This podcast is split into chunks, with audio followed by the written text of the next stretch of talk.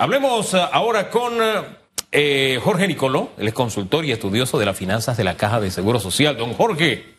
Buenos días, Hugo. Gracias por tu invitación. ¿Cómo amanece? Bien, gracias a Dios. Mientras tengamos salud, estamos bien. Oiga, don Jorge, le, voy a hacer la pregunta que tenemos en redes hoy. ¿Por qué estamos estancados en la lucha contra la corrupción? ¿Por qué nos siguen percibiendo como un país corrupto?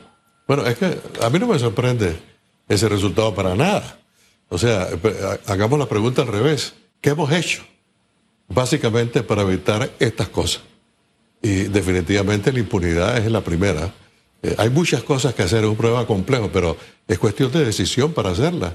Tenemos más de 10 años que estamos cayendo en esto y, todavía nada. Entonces no me sorprende para nada ese resultado. Ahora, estamos entre los peores. ¿eh? sí, el punto es que yo no sé, esto yo lo veo como una enfermedad grave y te dicen, oye, estás enfermo, estás grave, pero decido no ir al médico y ni siquiera autorrecetarme. Es como si estuviéramos así. Bueno, eso pasa con todos los problemas, ¿no? tienes un cáncer y dices, no, no te lo voy a tratar, te voy a dar una aspirina. y entonces no hay nada. Igual ah. pasa con otros temas como el seguro social. Ajá, bueno, así pasa con COVID, te voy a dar ivermectina, que es un antiparasitario, ¿no? Por en fin, son cosas que se dan. Desde la última vez que hablamos, hace como cuatro meses, uno diría todo sigue igual. O sea, tenemos el problema de la caja, como usted dice. Pero si uno hilvana delgadito, se da cuenta, y ni siquiera muy delgadito. Yo me acuerdo que usted me dio una cifra millonaria de lo que aumenta el déficit a diario de la caja de seguro social. Entonces, no es que estamos igual, siento que estamos peor, porque no hemos dado un paso adelante ni estamos quietos.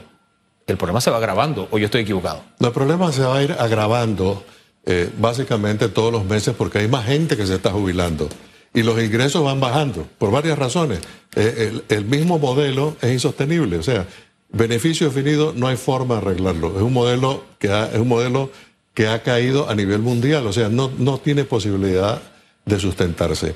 Entonces, mientras más gente entra como jubilado, pues los egresos aumentan y es un problema. El año pasado los déficits rondan los mil millones. Pero eso no es lo peor sino que todos los años irán aumento y en el 2029, de acuerdo al informe actuarial, debe estar aproximadamente 1.900 millones. Así que es, es, gravísimo. Gravísimo. El tema es que esto es como si viniera un camión, te va a arrollar y tú ni siquiera te quitas.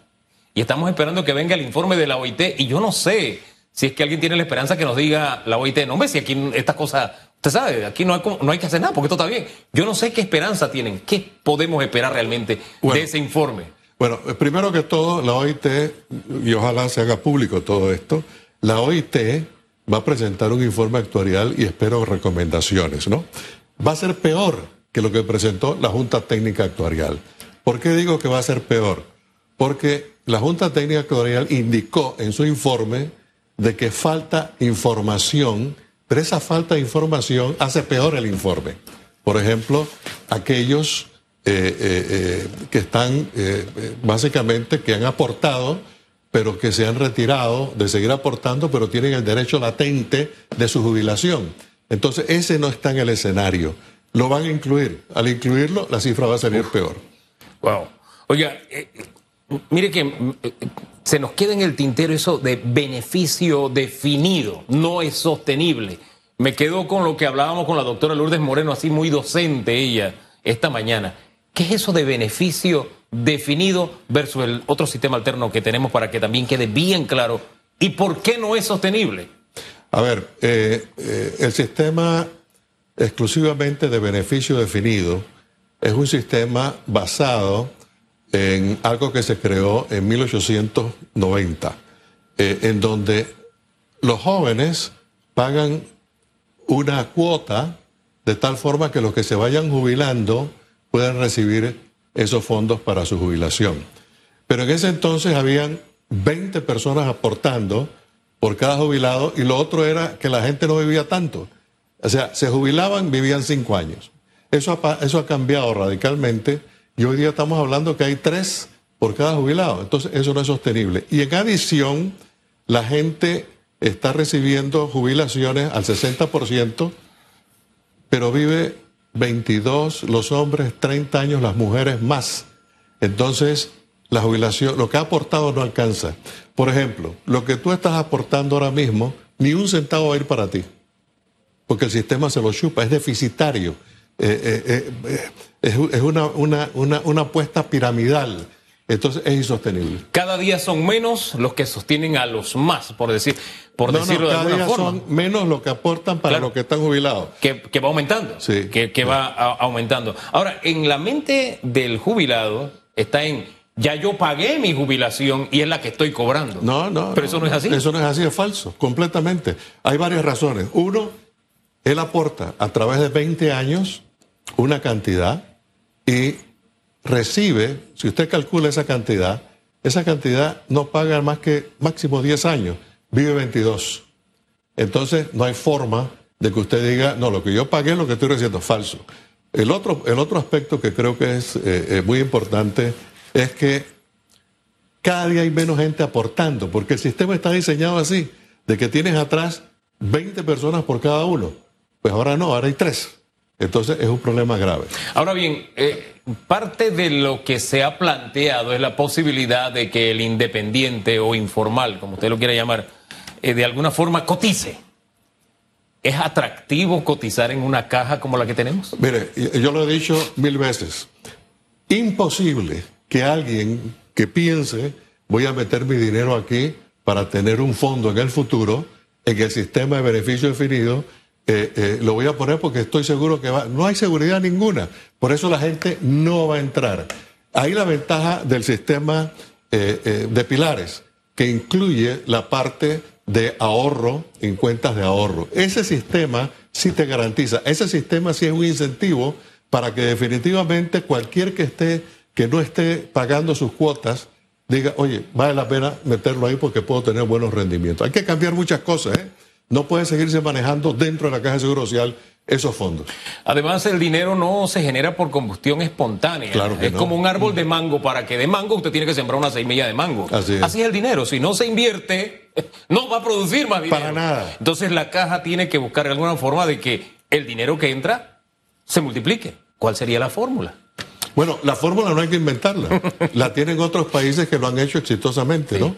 Y es, eh, primero hay que tener un regulador de pensiones. No existe. Entonces, el dinero que tú vas a invertir, que no es tuyo, sino es de todos los que están aportando, ese dinero tiene que ser bien invertido. Hay formas. Por ejemplo, se ha hablado mucho de Noruega. Noruega básicamente invierte en aproximadamente 70 países y tiene más de 20 mil inversiones en esos 70 países. La sigue una a una y ha crecido enormemente ese fondo para ser el número uno en el mundo. ¿Por qué lo hicieron también ellos y nosotros no? Bueno, nosotros nos amarramos. Tenemos plazo fijo ganando 2%. Eh, eh, compramos deuda del gobierno en los bonos y otras cosas con in- in- ingresos muy bajos. Entonces, eso no, no, no genera lo suficiente. Eh, en, el, en el caso que estamos hablando, que es el que le llaman solidario, beneficio definido, no hay reserva tampoco para decir, no, ese fondo que está ahí va definitivamente a ayudarme a pagar las jubilaciones. No, eso está, eso está totalmente quebrado. Ahora bien, eh, parte también del problema que tenemos es que comenzamos a mirar hacia atrás. Ah, es que el gobierno de Martinelli no hizo. Bueno, sí, no lo hizo. No, que el gobierno de Varela no lo hizo. Bueno, no, no lo hizo, es verdad. Pero ¿qué ganamos con mirar lo que no se hizo si lo que tenemos es el reto de hacerlo ahora? O correcto. podemos mirar hacia adelante y decir, bueno, que lo haga el que viene. Sí. Eh, yo creo que el, el- el- el no hacerlo agravó más la cosa. Claro. Pero, pero, de todas maneras, de todas maneras quebraba el sistema. Porque el sistema es insostenible. Hay que ir hacia las cuentas individuales. Esto es lo que está, esa es la tendencia mundial en este momento. Ahora, hay que meter medidas paramétricas. Eso, eso, eso no hay forma de zafarse. Ahora, el presidente cuando convocó al diálogo dijo, ustedes dialoguen, conversen, pero no hay medidas paramétricas. Bueno, es como el ejemplo que, que puse al inicio, ¿no? Eh, la persona tiene un problema gravísimo de cáncer y dice, no, no, no, no, no me hables de cáncer, te voy a dar una aspirina. Bueno, eh, eh, el paciente se va a morir, se va a morir el paciente. Entonces, lo que hay que afrontar responsablemente y decir, esto tengo que afrontarlo si es un problema político, pero la transparencia va a disminuir los impactos. Hay que, hay que ser transparente en todo. Los informes actuariales hay que hacerlo público a todo el mundo, ¿no? Entonces, eso, eso, cosas como esas hay que impulsarlas. Sin transparencia no puede haber un diálogo serio para nada. Fíjense que hace un rato le decía qué tan atractiva es la caja para el independiente, para el informal. Y usted me habló de a futuro, meter dinero para tenerle en un futuro. No había seguridad, fue su respuesta. Así es. Pero me voy mucho más allá. Es que ni siquiera usted tiene certeza de tener medicamentos en el presente si usted cotiza en la caja. Bueno, eso es lo grave, ¿no? Hay que hacer una reestructuración total de la caja. No es fácil ni se va a poder hacer en un año. Hay que tener un plan. Acuérdense que en la Caja de Seguro Social hay veintipico de gremios diferentes. Con cada uno tiene su esfera de poder. Con cada uno hay que sentarse a negociar, porque hay que negociar. El que tiene un poder no lo va a soltar. Entonces hay que tener una estrategia muy seria, muy grande. Va a costar mucho dinero hacer la transformación. El que piense, no, no, no, vamos a cambiar esto. Te va a costar 300 millones por lo menos hacerlo. Pero Ahora, vale la dice, pena hacerlo. ahora que dice 300 millones, escuché a un diputado, entre tanta información, ya no crónico el cuál fue, que dijo, bueno, es que la plata de minera se la desviamos a la caja de seguro social. Ese se suma a lo que dicen, en lo que viene el canal, se lo metemos a la caja de seguro social. Esas salidas o esas recetas son viables total o por lo menos parcialmente. Mire, eh, eh, hay, hay dos, dos cosas aquí. A ver. Eh, la primera es que, bueno, para 300 mil le vas a dar todos los recursos de la nación que lo requieren 4 millones. Entonces, no tiene sentido. Pero vamos a suponer que lo agarras. No soluciona ningún problema. No soluciona ningún problema. 300 millones al año son máximo casi dos meses de pensiones hoy día. El día de mañana será un mes. O sea, no- eso no soluciona esto. Métele los fondos del, del canal. Tampoco lo soluciona. El problema es mucho mayor y con impacto a nivel nacional. Entonces, ¿vamos a hundir a la nación por 300 mil, 400 mil personas? No. Ahora, hay que arreglarle el problema a ellos porque es de justicia. A ellos se les prometió que tenían una pensión y eso hay que arreglarlo. Hombre, este, usted habló del problema gremial y ciertamente la gremiocracia en Panamá tiene un gran peso. El que tiene una esquinita de poder la defiende con los colmillos, se queda ahí pegado de la manera que sea. Y en la caja es tremendo porque ahí usted no puede mover a nadie. Veintitantos gremios hay allí, ¿no?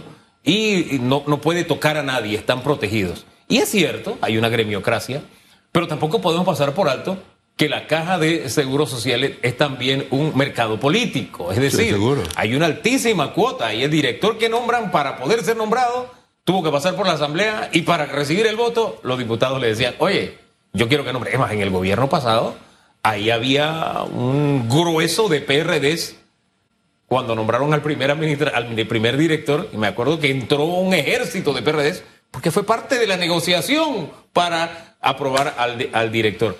Hay que mirar eso también. Es un mercado político que tiene que cambiar, si no, está acá. Hay que, hay que hacerlo independiente.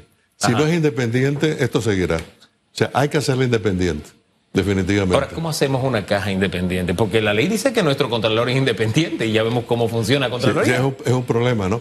Eh, hemos pensado mucho en grupo sobre este tema y básicamente hay un ejemplo que es el cómo se maneja la ACP, ¿no? Eh, eh, proporciones guardadas. Sería un error craso ahora pensar, ah, no, vamos a abrirle un capítulo a la Caja de Seguro Social para que sea igual. Sería un error porque al hacerlo estamos legalizando el desorden que hay ahí adentro. No, No. eso no puede ser. Hay que partir de cero, es lo Hay que que usted dice? partir de cero. Es decir, vamos a diseñar esto. Los fondos, los fondos de pensiones tienen que manejarlo otra institución. La Caja de Seguro Social no está especializada para eso. Y entonces, eh, no lo digo yo, ah, yo quiero aclarar esto. Lo dijo el Fondo Monetario Internacional en el 2015. Entonces, yo, yo pienso de que esta reestructuración hay que respetar a, a la gente. O sea, uno no puede llegar y decir, no, se va todo el mundo. No, eso, eso no funciona. Eso no funciona. Hay que respetar a los gremios. Hay que sentarse con ellos y decirles, mira, hay necesidad de unir uno con el otro. Ahora no se quiere hablar de ese tema. eh, pero eso es un tema que necesitamos hacerlo. Vamos a negociar a ver si lo hacemos en tanto tiempo. Eh, eh, hay que buscarle una solución y va a costar muchísimos millones. ¿Se refiere Pero- usted a la integración? Caja- Me refiero a la integración, sí. Wow. Sí, sí, es una sí. palabra obscena para muchos. Eh, eh, no la quieren ni oír. Sí. Pero, pero bueno, hay que, hay que ver cómo se, se maneja esto. Porque lo que no puede ser y pensar de que vamos a hacer cambios cosméticos haciendo lo mismo y vamos a tener un resultado diferente. Para nada. Vamos a tener un resultado peor. O sea, cada día hay menos medicamentos, cada día hay más problemas. Entonces, ¿cómo hacemos? Es que ahí usted cuando habla de integración no se mete con... Sí, es cierto, en la caja hay más de 20 gremios, pero hay gremios muy pequeños, ¿verdad? Son pequeñitos, sí, tienen su espacio de poder, pero son chiquitos. Al hablar de integración, usted habla de los gremios médicos. Ahí sí se topa con un poder. Él, comentó, desde luego, pero usted tiene un problema tan grave que se va a llevar hasta los gremios médicos. O sea, eh, eh, eh, estamos hablando de un. que, a ver, cada vez hay menos gente aportando a la Caja de Seguro Social y gente que se va básicamente a como independiente. ¿Crees que va a pagar para su sistema de salud ese independiente? No.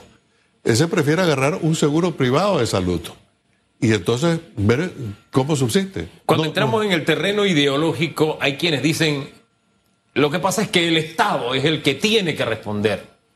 El Estado, yo, ¿cómo interpretamos eso de que el Estado es el que tiene que responder por la salud de todos los panameños? Bueno, como principio, como principio, el Estado es responsable de todos. Eh, pero si vamos a la praxis, tiene que tener recursos para hacerlo. Y, ese es el problema básico, ¿no? Entonces, el problema no es que, no, el problema es de todo. Cuando decimos problema es de todo, entonces nadie es responsable. No, hay, hay una responsabilidad básicamente de los gobiernos en poder solucionar este problema y tener el liderazgo para hacerlo. Ese es el, problema. Ahora, liderazgo me recuerda a lo que nos dijo don Rafael Mezquita en su momento. Capital político. Es dicho de otra manera, ¿no? Sí. Y él decía, el gobierno actual no tiene el capital político para hacerlo. Esto lo tiene que hacer un gobierno fresquecito, recién entrado, que pueda, que tenga, esté todavía en las mieles de esa, que todavía esté en esa luna de miel, perdón, y que de pronto pueda convencer a la gente o negociar con todo el mundo. Este gobierno no lo tiene. ¿Usted coincide con ese punto de vista de don Rafael Mezquita? Bueno, yo, yo pienso de que ellos tienen las cifras, ellos saben cómo está la situación. Esa situación puede explotar inclusive un poco antes del 2024, que está aquí ahora mismo. Eh, eh, y pienso que responsablemente ellos deben asumir su rol. Eh, yo no puedo justificar si quieren hacerlo o no quieren hacerlo, tendrán que dar luces, pero tienen que hacerlo. O sea, es aquel que dice, te tienes que operar mañana. Ah, no, no, no, no, no, no. Eso se lo va a dejar para el otro año. Entonces, te vas a morir. Ese es un problema gravísimo. Tiene que hacerlo porque tiene que hacerlo. No hay forma de salir de él. O sea, tiene que resolver el problema. Usted dice... el, peligro ahí es que quieras agarrar lo fácil, ¿no? Lo fácil sería, uy, vamos a agarrar fondos donde sea, como pensaron. Bueno, le vas a robar los fondos, porque he escuchado también esa alternativa, y creo que hay una, hay una, un proyecto de ley, un anteproyecto de ley en la Asamblea, donde dice, no, no, no, consolidemos todo, eliminemos el mix y todo. Bueno, vas a matar un sistema que está sano para meterlo a otro que se va a chupar todas las reservas y no soluciona el problema, sino que lo agranda, lo multiplica. ¿Usted califica eso como un robo? Claro, porque son cuentas individuales. Tu cuenta de ahorro en un banco es tuya. O sea, si te la quitan es una expropiación, es un robo. Usted dice que también que esto nos puede estallar antes del 2024. Bueno, eh, básicamente el estudio actuarial hablaba de que el 2024 se acababan los fondos, pero eso no incluía aquellos cotizantes inactivos que tienen derecho latente para jubilarse. Cuando tú metes eso, en, básicamente los egresos, en los próximos años el déficit aumenta más. Hay el peligro de que pueda ser antes del 2024. Ahora bien, eh, sí es cierto, eh, las autoridades están dejando pasar el tiempo, correr el tiempo y esperemos y qué sé yo. Eso me recuerda recientes gobernantes que dije, bueno, yo tengo que nombrar al, al actuario. Entonces lo nombraba, no le pagaba no le salía el nombramiento. Pues no lo nombraba. Él, nombraba, él se iba el actuario y después decía, es que tengo que buscar otro actuario. Entonces ahí iban alargando y alargando y alargando. El punto es, mientras las autoridades asumen esa actitud, ¿qué puede hacer el ciudadano común? ¿Qué pueden hacer? ¿Qué puede hacer el panameño? Hombre, ¿qué pueden hacer los empresarios? Porque, oiga, si la caja cae, oiga, es un golpe a la economía que usted puede hablar más de eso. ¿Cuál sería el impacto en la economía si esto se nos viene eh, abajo? Ahora mismo, ahora mismo, la deuda del sistema solidario, ¿verdad?, es más grande que el PIB. más grande que el PIB. Se lleva toda la economía. Entonces, eso es un problema que, uno no puede decir, no, déjalo, déjalo para más adelante. Un problema tan grave que hay que hacerlo. Si es un gobierno responsable, tiene que acometerlo. Ahora, más allá de los gobiernos, insisto, ah, eh, nosotros, hablemos de, de, la sociedad, tenemos tenemos de verdad una, aproximación de que tenemos un problema grave al frente, de que este es un camión que viene y nos va a arrollar y que no podemos seguir parados y esperando de que, espérate, a ver si la brisa sopla del norte, me voy a mover hacia el este. Si, viene por la izquierda, voy a tomar. Viene el camión. El, tema tiene que estar sobre el tapete más. Los ciudadanos tienen que activarse un poco más eh, eh, pienso que esa es una, una de las formas. Hay que presionar, por eso la democracia. La democracia es, básicamente, cuando tenemos un problema, los sectores que están afectados tienen que hablarlo. La diferencia con esto es que todavía no te ha tocado el bolsillo. Ahora no te ha tocado el bolsillo. Te va a tocar, ¿eh? Te va, créeme que te va a tocar. Tiene que haber aumento de cuotas en el sistema que tú quieras. Eh, vamos a ver Uruguay. Uruguay se paga por el ITBM de ellos allá 21%. 7% básicamente va directamente al Seguro Social. Pues, ¿Esa sería una salida para Panamá? No, no tampoco, porque eh, eh, se, se, lo come. O sea, el 7% que le metas allí del ITBM sí. no es nada. No es mucho para el tamaño del problema. El, el, el, problema de fondo, o sea, el problema real de esto es que el sistema solidario es insostenible. Genera déficits siempre siempre es insostenible. Es una pirámide que se nos ha volteado, la base cada vez es más pequeña. Entonces, eso es un tema muy delicado. Lo que pasa es que pensamos en la inmediatez. Y este es un problema que nos va a pegar un poquito más adelante, entre unos años, y va a ir creciendo hacia adelante. Hombre, gracias por conversar con Panamá esta mañana. Es una forma de mantener ahí latente el tema en el debate público, porque sí, hay cosas que nos están consumiendo en la cotidianeidad. Pero este es el gran problema que tenemos. Es el problema número uno económico del país y social también.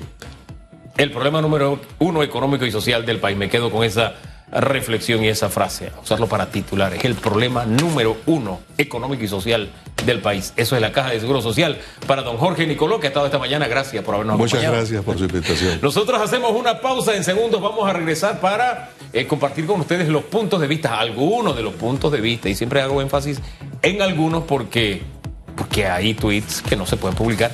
Evidentemente, la, la terminología, que va fuerte.